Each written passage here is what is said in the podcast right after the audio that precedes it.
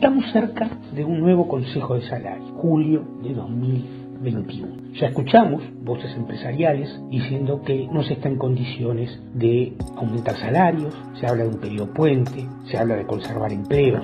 Bueno, en el periodo puente el año pasado se bajó el salario y se perdieron más de 50.000 puestos de trabajo, porque además ni siquiera se estuvo en disposición a, firmar un compromiso de mantenimiento de puestos de trabajo y el gobierno no los exigió. Así que no podemos volver a caer en esta idea. Pero a mí, en esta, más adelante, seguramente en alguna semana económica próxima, voy a hablar específicamente de las pautas de consejo salario cuando estas aparezcan. Pero aquí quiero hablar de otra cuestión que tiene que ver con el efecto que ha tenido esta política de caída de los salarios reales, de rebaja del salario real y de no control, de no regulación de los precios de los principales productos que componen la canasta básica sobre el bolsillo de las familias trabajadoras. En un contexto además en que las ganancias están creciendo, para eso los datos oficiales son muy claros. Y yo reflexioné, ¿qué pasó con los precios de algunos bienes desde que hubo aumentos salariales importantes en enero del 20, en el último aumento salarial por convenio colectivo en el sector privado y por política pública en el Estado? 17 meses pasaron desde enero del 20 hasta mayo del 21. En ese periodo los salarios aumentaron 12%, según el índice medio salarios del Instituto Nacional de Estadística.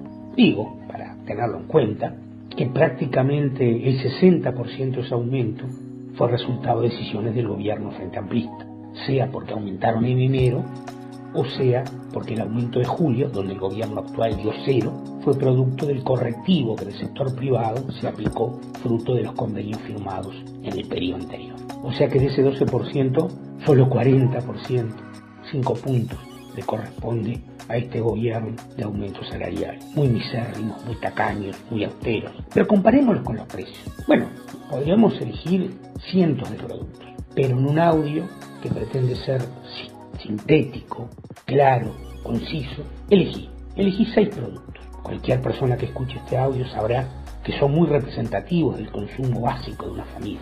Arroz, harina, fideos, carne picada, leche común y aceite de girasol.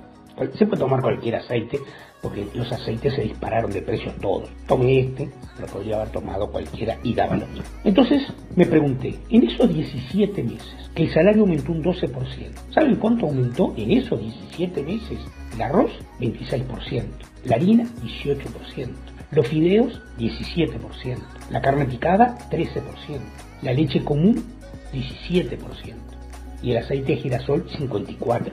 Todos los productos se dispararon en relación al aumento del nivel salarial. Todas familias trabajadoras recibieron un ingreso que les obligó a consumir menos de todos estos productos. O para consumir lo mismo, porque a veces en el caso de la leche, por ejemplo, en hogares con hijos pequeños, se puede sacrificar el consumo de la leche, se tuvo que dejar de consumir otras cosas. Y eso es lo que pasó en este periodo. Pero quiero agregar un factor que es muy importante, porque a veces la inflación decimos promedio en los 17 meses X. Pero no solo importa el promedio, importa cómo se desarrolla a lo largo de los 17 meses. Y en los primeros cuatro meses de este gobierno, de marzo a junio, o sea, del arranque, la mayoría de estos productos tuvieron el mayor aumento. Por ejemplo, en el caso de la harina y los fideos, el 70% del aumento de precios de los 17 meses ocurrió en esos cuatro. En el caso de la leche y el arroz, el 50%. En el caso de la carne picada, el 40% y cinco meses, perdón, cuatro meses en 17 son apenas el 20%. Pero la mayor parte del aumento ocurrió allí. Y eso provoca, por más que después bajen los precios y que la inflación se estabilice debajo del rango meta y que los alimentos eh, eh, aumenten este, anualmente eh, en, el, en el acumulado anual un poco menos, impacta sobre el consumo porque obliga a bajar la capacidad de consumo de los hogares de manera inmediata.